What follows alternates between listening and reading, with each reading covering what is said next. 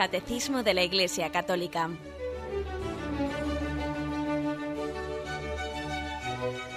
Un programa dirigido por Monseñor José Ignacio Munilla, Obispo de San Sebastián.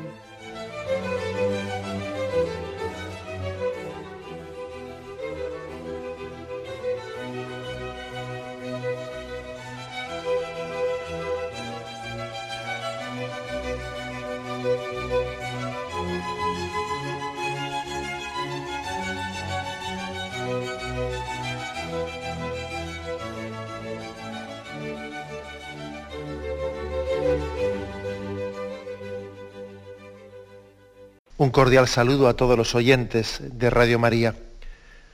Un día más, con la gracia del Señor, proseguimos el comentario del Catecismo de nuestra Madre la Iglesia.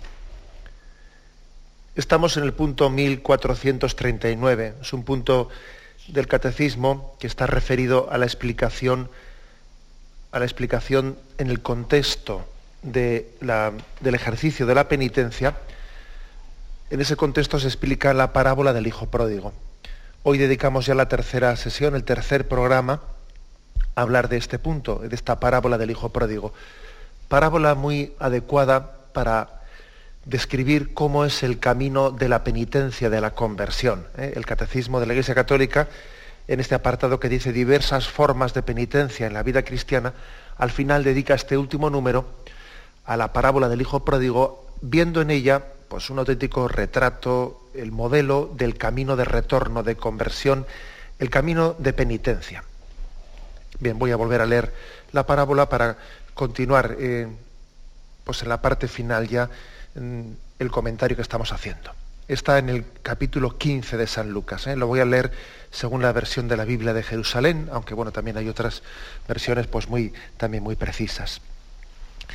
Dice así, un hombre tenía dos hijos y el menor de ellos dijo al padre, Padre, dame la parte de la hacienda que me corresponde.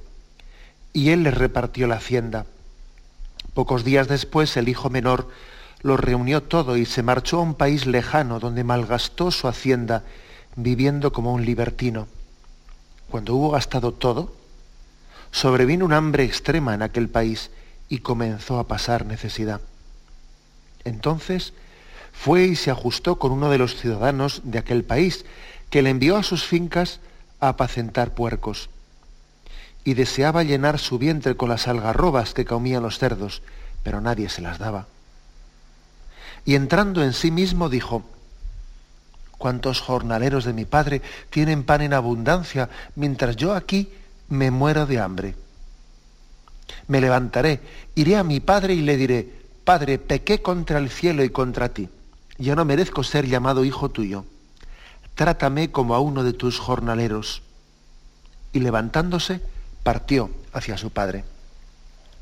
Estando él todavía lejos, le vio su padre, y conmovido corrió, se echó a su cuello y le besó efusivamente. El hijo le dijo, Padre, pequé contra el cielo y, y contra ti, ya no merezco ser llamado hijo tuyo. Pero el padre dijo a sus siervos, traed a prisa el mejor vestido y vestidle, poned un anillo en su mano y unas sandalias en sus pies, traed el novillo cebado, matadlo y comamos y celebremos una fiesta, porque este hijo mío estaba muerto y ha vuelto a la vida, estaba perdido y ha sido hallado. Y comenzaron la fiesta. Su hijo mayor, estaba en el campo y al volver, cuando se acercó a la casa, oyó la música y las danzas. Y llamando a uno de los criados le preguntó qué era aquello. Él le dijo, ha vuelto tu hermano y tu padre ha matado el novillo cebado porque lo ha recobrado sano.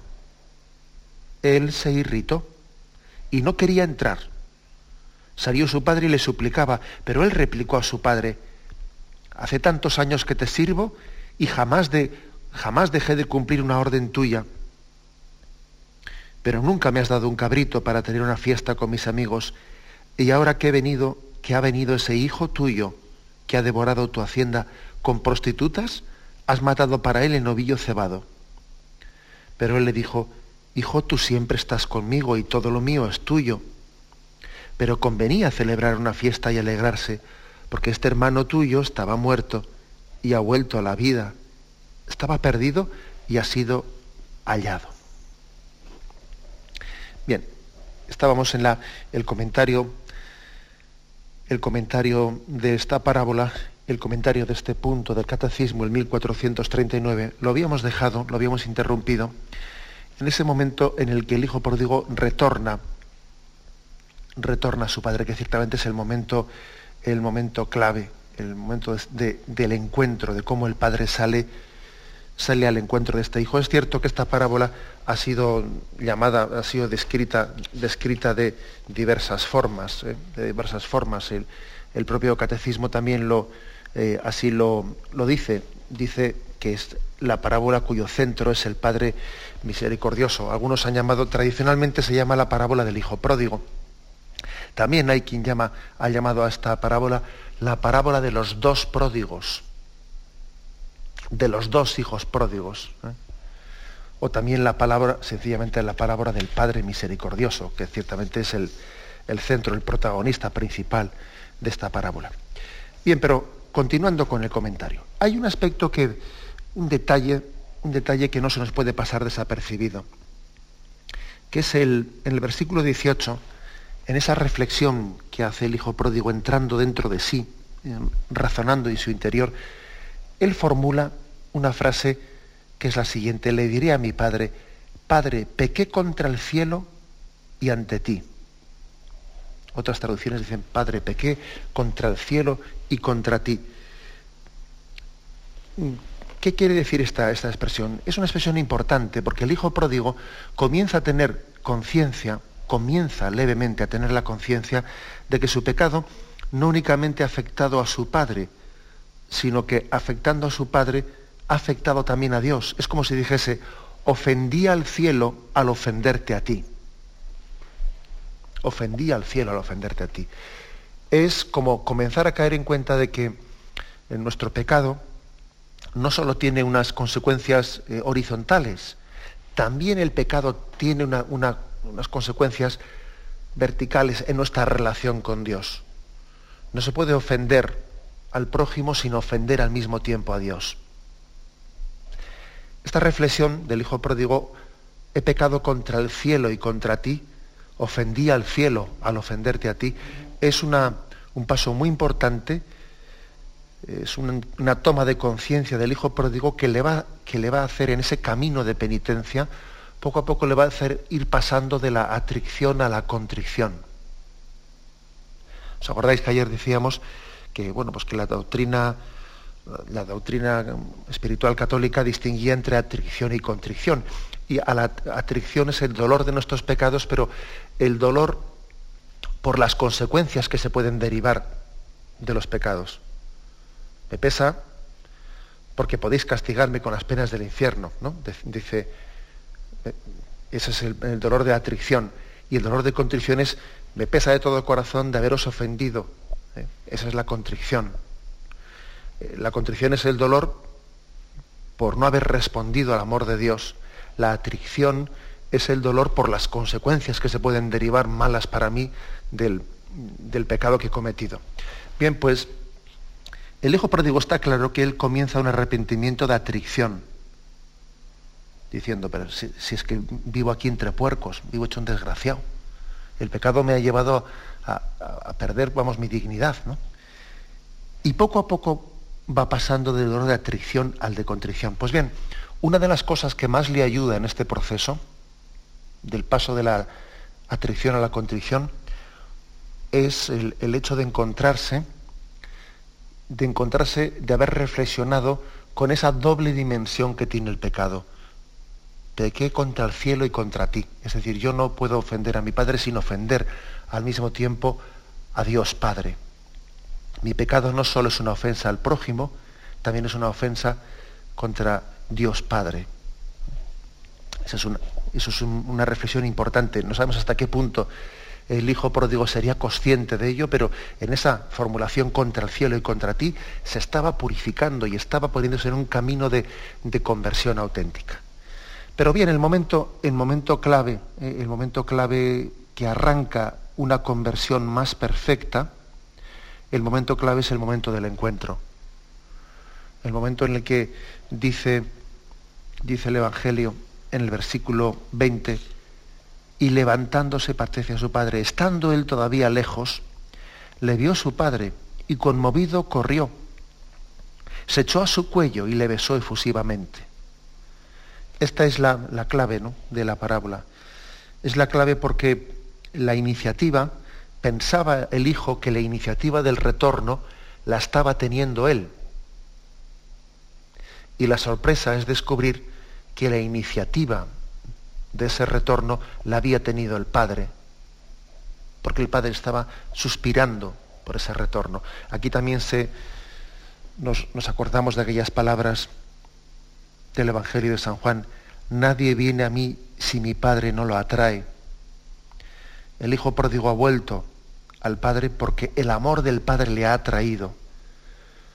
El padre suspiraba por ese retorno. De hecho, el padre no ha esperado a que el otro llegue a casa, sino que ha salido en su búsqueda. Estando lejos, salió y corrió en su búsqueda. Y conmovido, dice también en otras traducciones, al padre le dice exactamente, voy a leer una traducción que también es muy iluminadora, eh, todavía estaba lejos cuando su padre lo vio, le dio un vuelco el corazón y corrió a arrojársele al cuello y besarlo con cariño. Le dio un vuelco el corazón, o conmovido también, ¿no? Son distintas traducciones pues, del original griego. Lo que, lo que nos sorprende es la sorpresa de Dios Padre. Una sorpresa, una alegría, una alegría que está descubriendo el sufrimiento que había habido por la ausencia. La alegría revela el drama que había existido en el corazón del Padre en todo este tiempo en el que su Hijo había estado fuera. Igual que decimos que de la pasión de Cristo, de la muerte en cruz, del drama tan grande que es, que es la cruz, tenemos que deducir la ofensa que el pecado había producido en el corazón de Dios, cuánto tiene que haber ofendido el pecado a Dios para que Él haya hecho algo tan dramático para, para perdonarnos, ¿no? Como es enviar a su Hijo a la cruz. Bueno, pues aquí también se puede sacar una deducción, pero de la alegría del encuentro. Pero cuánto ha sufrido el corazón del Padre, siendo así que ahora vive con, una, con un tono tan alegre ¿no? y tan festivo el reencuentro con su Hijo cuál habrá sido el sufrimiento de la ausencia para gozar así con la presencia. Bien, pues este es el momento clave, ese momento clave de la parábola. Y hay que recordar que, e, ese gozo del Padre, ese salir al encuentro, ese no, estar esperando a que el Hijo, a que el Hijo llegue, ser leer, ser Él el que tiene la iniciativa del encuentro. Él no, no se queda esperando diciendo que venga, que venga. No, no, Él sale a su encuentro. Él tiene la iniciativa del retorno de su Hijo. Antes de que nosotros busquemos a Dios, Él nos estaba buscando a nosotros. Bueno, pues esto empalma pues, con muchos, muchos episodios del, del Antiguo Testamento en los que ya se comenzaba a vislumbrar el corazón de Dios. Es verdad que el corazón de Dios se nos revela en Jesucristo. Jesucristo, el corazón de Jesús, es la auténtica revelación del corazón del Padre, ¿no?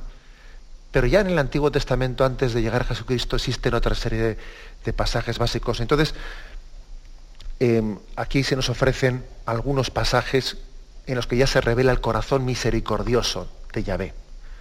El primero, Isaías 55, 7. Dice, Buscad a Yahvé mientras se deja encontrar, llamadle mientras está cercano. Deje el malvado su camino, el hombre inicuo sus pensamientos, y vuélvase a Yahvé, que tendrá compasión de él, a nuestro Dios que será grande en perdonar. O sea que ya en el Antiguo Testamento, ya en Isaías 55, 7, se le, llame, se le llama a Yahvé grande en perdonar rico en misericordia, rico en misericordia. ¿Os acordáis de aquella encíclica de Juan Pablo II que, que puso, tuvo como título Dives in misericordia, rico en misericordia?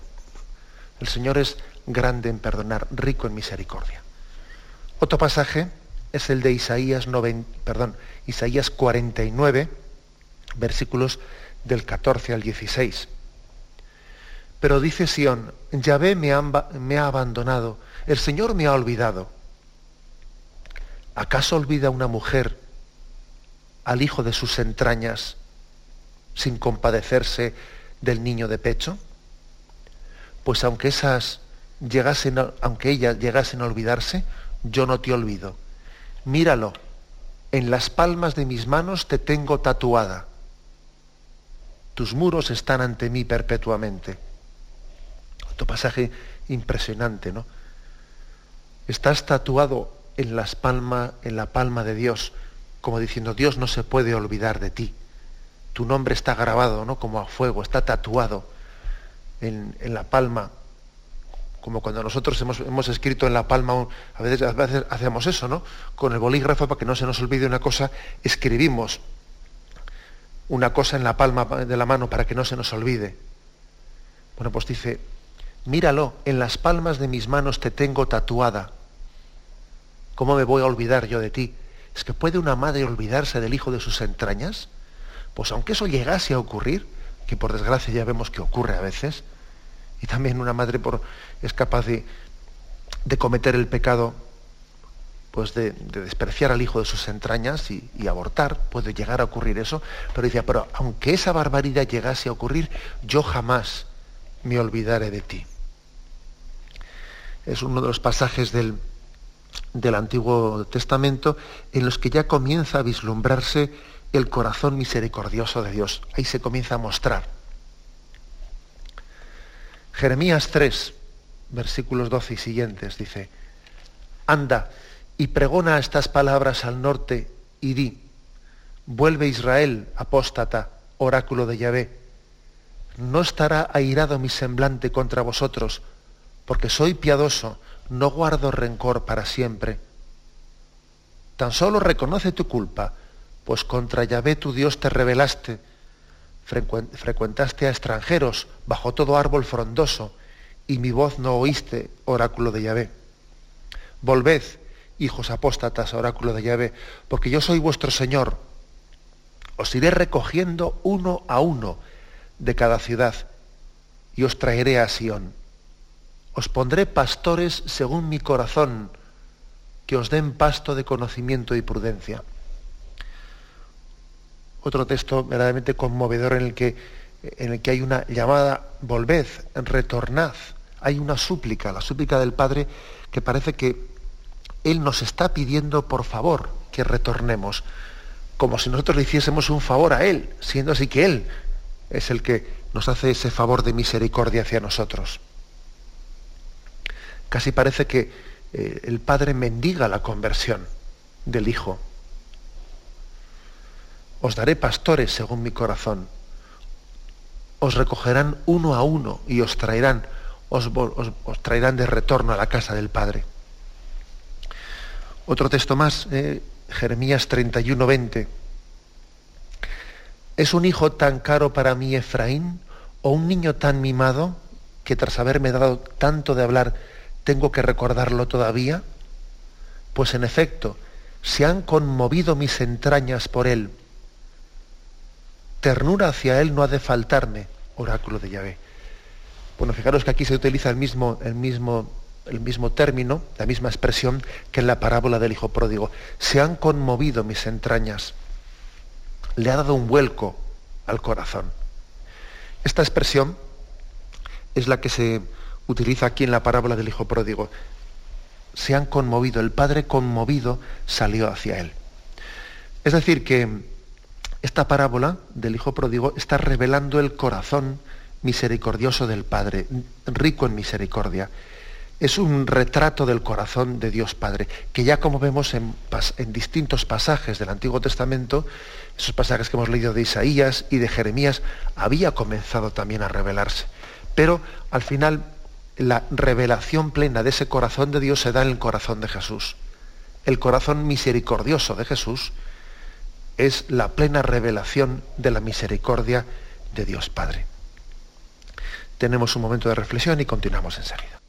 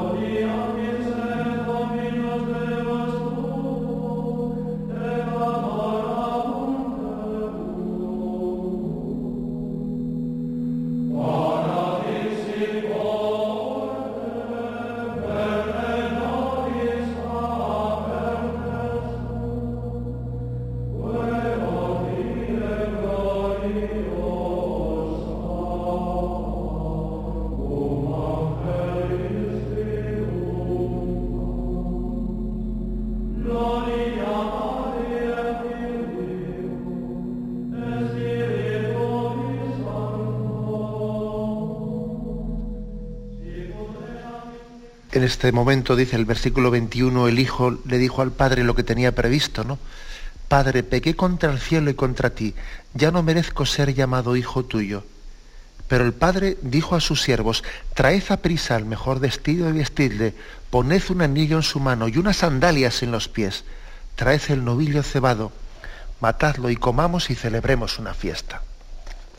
Fijaros que aquí el padre hace una serie de signos, ¿no? Traed el anillo, traed unas sandalias, traed el traje nuevo, sacrificad el mejor novillo. Son todo, toda una serie de, de signos, de símbolos también que usa el Padre para significar con ellos la plena dignidad con la que Él recibe a su Hijo. El anillo es signo de filiación. El anillo es signo de filiación, ahora reencontrada. El hijo pensaba que le iban a recibir como, como criado, pero el padre le recibe como hijo. No podía recibirle de otra forma. Un hijo no, es hijo siempre. No había dejado de ser hijo en ningún momento. Las sandalias es signo de la libertad recuperada, ¿eh? porque la cultura hebrea, los esclavos iban descalzos y los hombres libres iban calzados con sandalias. Por eso le dice, traed unas sandalias tú, diciendo, tú eres libre, tú no eres un esclavo. El traje nuevo es el signo del cambio y de la reconciliación, imprescindible para una vida nueva y para la fiesta. Porque uno no puede ir a la fiesta sin, sin estar vestido de ese traje nuevo. Y el sacrificio del mejor novillo es el anuncio, el preanuncio del sacrificio del Cordero de Dios que quita el pecado del mundo. Es el signo de la fiesta que será acompañada de la música. Es la expresión de la fiesta de la reconciliación. Eh, también la Eucaristía para nosotros es la expresión de la fiesta de la reconciliación. O sea que estos signos, el anillo, signo de filiación, las sandalias, signo de la libertad recuperada, el traje nuevo, signo del cambio de la reconciliación, y el, el novillo, el novillo cebado sacrificado es signo del banquete del Cordero, del Cordero Pascual, signo del banquete eucarístico, pues significan el orden de la misericordia, el orden de la gracia. Es como, es como decir, para Dios, para tu Padre, para el Padre de la parábola, tú eres completamente nuevo, eres el Hijo, el Hijo de siempre. El amor de Dios tiene la capacidad de recrear, de hacernos nuevos. Dios, el que creó de la nada, en su perdón, en su misericordia, nos vuelve a crear naciendo una vida nueva, sin que pese el pasado en nuestra vida, sin que el pasado sea una losa, una losa, una rémora en la vida nueva que comenzamos. Bien, y esta es la gran, esta es la gran sorpresa, ¿no? De qué manera le acoge el Padre al Hijo, superando toda expectativa, toda expectativa que el Hijo tenía, y a qué condición de dignidad le eleva en este retorno. Y viene y comienza aquí el drama, el segundo drama. El hijo mayor estaba en el campo y al volver, cuando se acercó a la casa, oye la música y las danzas. Y llamando a uno de los criados le preguntó qué era aquello. Él le dijo, ha vuelto tu hermano y tu padre ha matado el novillo cebado porque lo ha recobrado sano. Él se irritó y no quería entrar.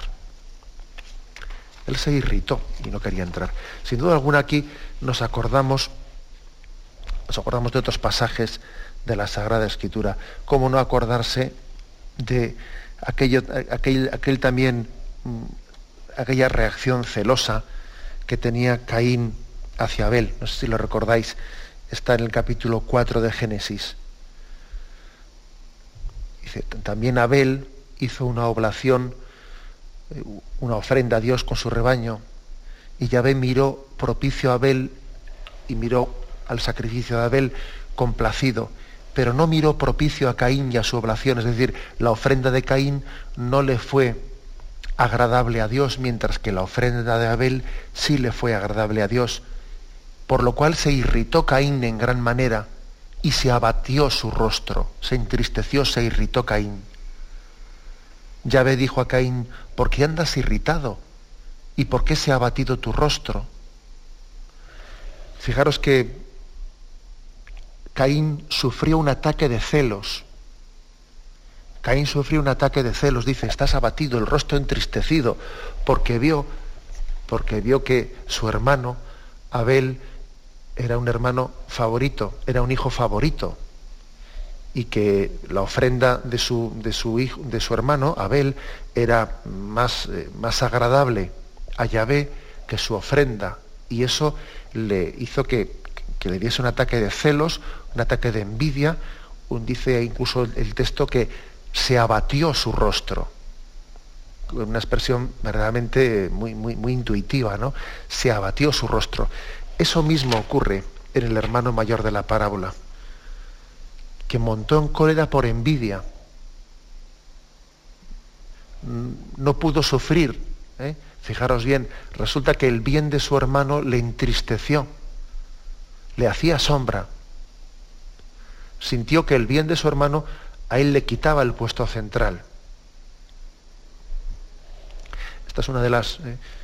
es uno de los verdaderamente de los eh, males mayores que podemos tener el no gozar del bien de nuestro hermano, el percibir el bien de nuestro hermano como algo que nos hace competencia, que nos hace competencia, ¿no?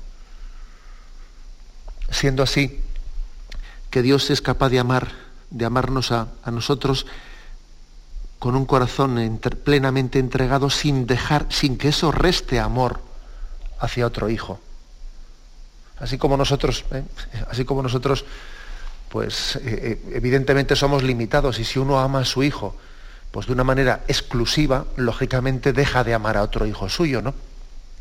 Eso, porque somos limitados. Eso no le pasa a Dios. Dios es capaz de amar plenamente a un hijo sin que eso le quite capacidad de amar a otro. Esa es una diferencia entre el amor de Dios y el amor humano. Y bueno, pues hay que decir que sin embargo el hijo mayor de la parábola sintió celos, tuvo un ataque de cólera, entendió que, el amor de su, de su, hermano le estaba verdaderamente, o que el amor gratuito del padre hacia su hermano le estaba eclipsando hacia él, le estaba eclipsando. Este es uno de los puntos más centrales, ¿eh? más centrales de la, de la parábola, eh, para entender que el amor de Dios es gratuito es gratuito. Hay otra, otro pasaje del Evangelio en San Mateo 20, la parábola de los obreros de la viña, muy importante y que, y que está muy en conexión con la doctrina espiritual de la parábola del Hijo Pródigo. La parábola de los obreros de la viña, ¿eh? ¿la recordáis? El reino de los cielos es semejante a un propietario que salió a primera hora de la mañana a contratar obreros para su viña habiéndose ajustado con los obreros, en un denario al día les envió a su viña. Salió luego hacia la hora tercia y al ver a otros que estaban en la plaza parados les dijo, id también vosotros a mi viña y os daré lo que sea justo. Ellos fueron. Volvió a salir a la hora sexta y a la hora nona e hizo lo mismo. Todavía salió eso de la hora undécima y al encontrar a otros que estaban allí les dice, ¿por qué estáis aquí todo el día parados? Dícenles que nadie nos ha contratado. Les dice, id también vosotros a la viña. Al atardecer, dice el dueño de la viña su administrador, llama a los obreros y págales el jornal, empezando por los últimos hasta los primeros. Vieron pues, vinieron pues los de la hora undécima y encontraron y cobraron un denario cada uno. Al venir los primeros pensaron que cobrarían más, pero ellos también cobraron un denario cada uno. Y al cobrarlo murmuraban contra el propietario diciendo, estos últimos no han trabajado más que una hora. Y les pagas como a nosotros, que hemos aguantado el peso del día y el calor. Pero él contestó a uno de ellos, amigo, no te hago ninguna injusticia. ¿No te ajustaste conmigo en un denario? ¿No quedamos en eso? Pues toma lo tuyo y vete. Por mi parte quiero dar a este último lo mismo que a ti ¿Es que no puedo hacer yo conmigo lo que con lo mío lo que quiero? ¿O va a ser tu ojo malo porque yo soy bueno? Así los últimos serán primeros y los primeros últimos. Fíjate esta, fijaros esta expresión, ¿eh? O va a ser tu ojo malo porque yo soy primer, porque yo soy bueno. O es que, a ti tú te vas a entristecer porque yo sea bueno. Esta es una de las claves, ¿eh? una de las claves de la, de la parábola. La verdadera conversión, la verdadera conversión, la verdadera penitencia, es la que se alegra del bien, del bien del prójimo. Por otra parte, además el hecho de que solamente cuando, cuando somos conscientes de que Dios nos ama gratuitamente, podemos ser perdonados. Solamente el que lo recibe gratuitamente, con, esa conciencia de gratuidad, puede recibir el perdón. Lo malo, ¿eh? lo malo de la, del hermano mayor de la parábola del hijo pródigo es que él no tenía conciencia de que de gratuidad. Él se pensaba que lo merecía. Eso es lo malo. Lo malo del hijo mayor de la parábola es que él, él piensa que él no necesita la misericordia gratuita de su padre, porque él tiene derechos porque él ha estado allí, porque yo estoy aquí al pie del cañón, porque tal y porque cual. Él no se sabe amado gratuitamente. Eso es lo malo. Esa es la, digamos, eh, la raíz de su pecado. Y entonces, claro, entonces pues, pues está continuamente eh, rechazando esa, ese, mm, le, le ofende ese amor gratuito que el padre está mostrando hacia su hermano pequeño. Habría que decir, igual de gratuito es el padre contigo que con tu hermano menor, igual de gratuito. Pero tú te piensas, tú te piensas que solo has merecido, que lo has, que lo has conseguido con, vamos, con muchos esfuerzos y con sudor, con sudor de tu parte, ¿no? Y no te das cuenta que ese, esa perseverancia y ese esfuerzo que has tenido era, solamente era gracia de Dios era gracia de Dios. Y tú lo has atribuido todo a tus méritos, ¿no? Y el hecho de que tú hayas sido, hayas podido permanecer en casa sin marcharte de ella, era un don gratuito de Dios, una gracia de Dios. Y tú te la rogas, la rogas como si fuese mérito tuyo. Tiene pues eh, muchas conexiones esta parábola de los obreros de la viña con la del hijo pródigo, ¿no? Es que te vas a entristecer tú porque yo haga bien. Es que tú te vas a poner triste porque yo sea bueno. Es que a ti te va a molestar que yo sea bueno con este. Claro, resulta que los que habían entrado a trabajar a primera hora de la, primera hora de la mañana en la viña, les molesta que los que entren la última hora reciban lo mismo que ellos. Pero es que el amor de Dios es gratuito. El amor de Dios es gratuito. ¿O es que te pensabas tú que tú ese amor de misericordia lo habías conseguido por el esfuerzo de esas horas que habías pasado ahí en la viña. Pero si, si era un don para ti el poder estar trabajando en la viña, si tú eras un privilegiado por poder estar allí. ¿Eh? Aspecto pues clave, el de la gratuidad. Solamente se puede recibir la misericordia cuando se tiene conciencia de gratuidad. De gratuidad. El Hijo el hijo menor de la parábola, en este momento del retorno, le es fácil caer en cuenta de la gratuidad, porque es que es evidente que lo que está haciendo el padre con él es gratuito. Él tiene una conciencia muy evidente de gratuidad, ¿no?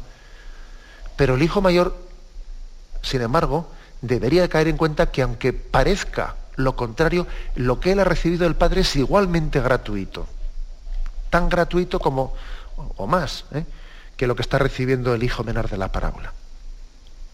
Es pues una, un subrayar absolutamente que, el, misterio misterio del amor de Dios eh, parte de una iniciativa gratuita, misericordiosa de Dios hacia nosotros.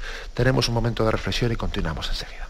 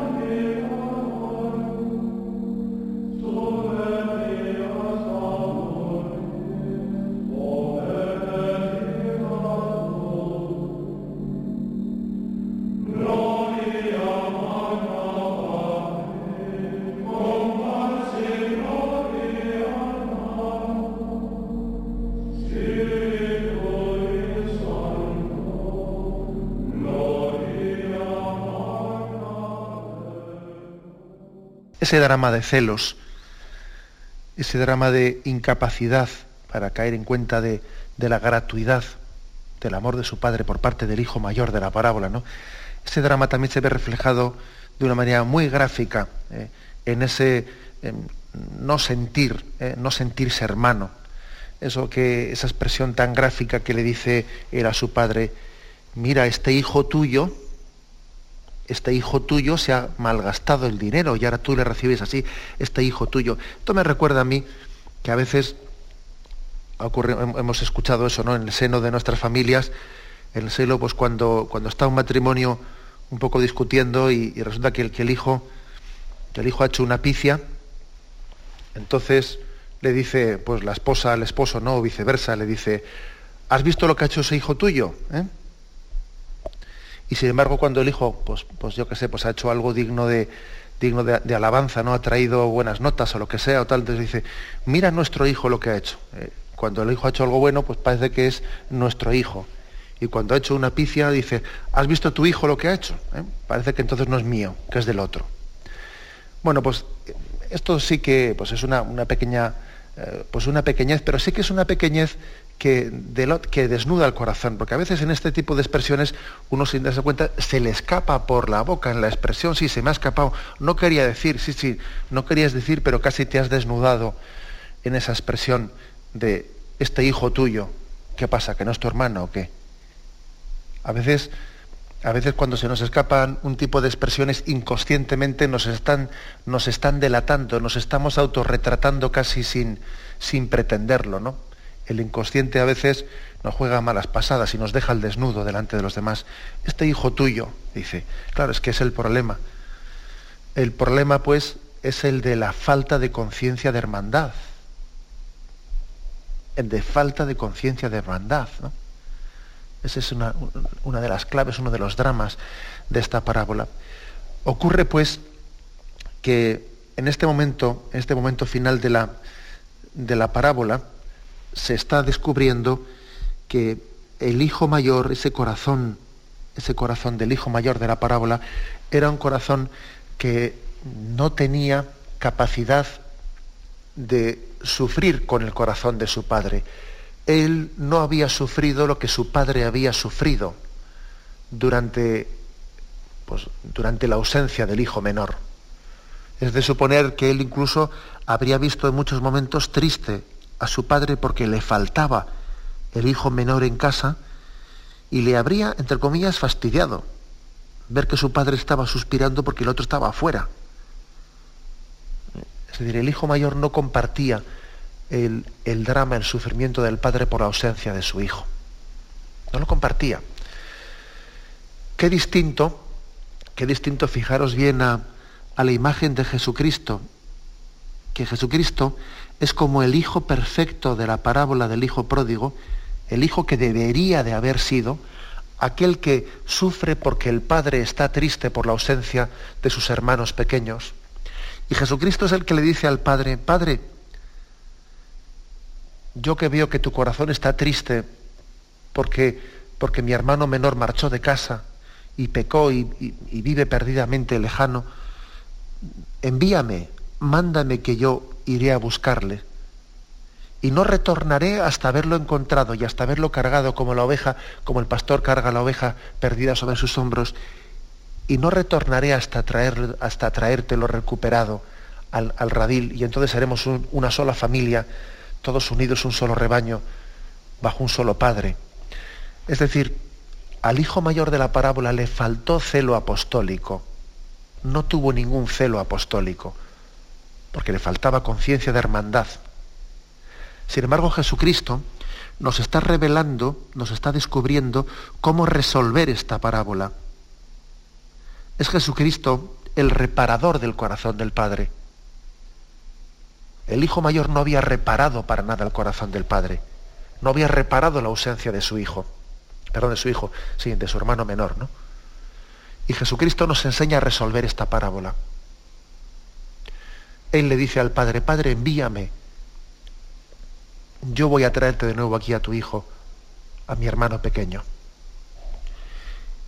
Y esto podríamos decir que es la cumbre de la parábola. Por eso si esta parábola es, eh, explicada eh, por el catecismo en el punto 1439 como una especie de,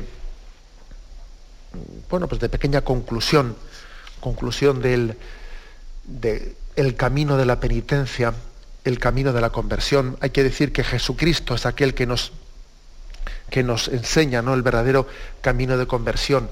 La verdadera conversión es el camino de reparación. Sí, Señor, una persona convertida, alguien que está en camino de conversión, quiere reparar, reparar su propio pecado. ¿Y qué, qué significa la palabra reparación?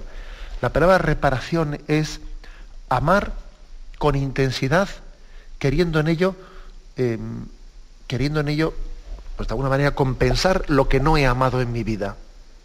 Es correr por lo que no he corrido, correr hacia Dios, em, pues compensando mis tibiezas y mis mediocridades y mis pecados. La reparación es un amor intenso que quiere suplir pues todo el pecado de, la vida anterior, ¿no? Y entonces eh, uno repara por su propio pecado y por el pecado de los demás. Y hay que decir que el hijo, el hijo mayor de la parábola debía haber reparado por su propio pecado y por el pecado de su, de su hermano pequeño. Y no reparó ni por el primero ni por el segundo. Ni por el primero ni por el segundo.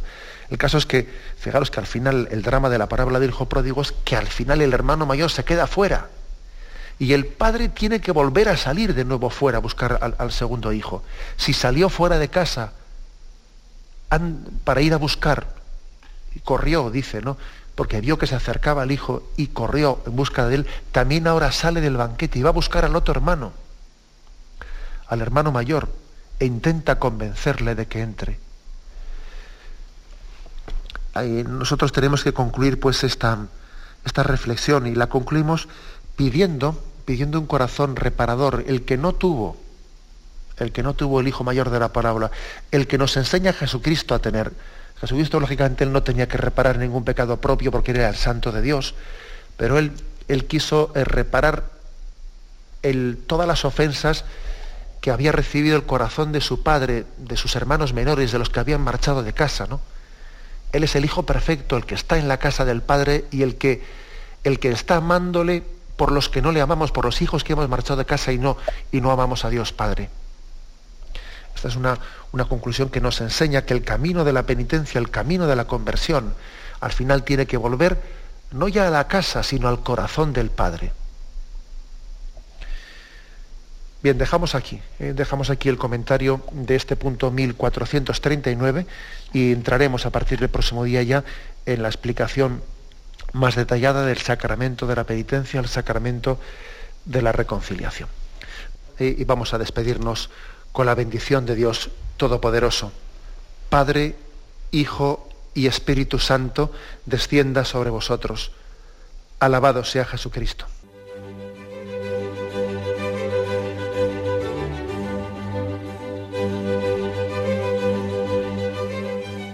Finaliza el Catecismo de la Iglesia Católica, un programa dirigido por Monseñor José Ignacio Munilla, obispo de San Sebastián.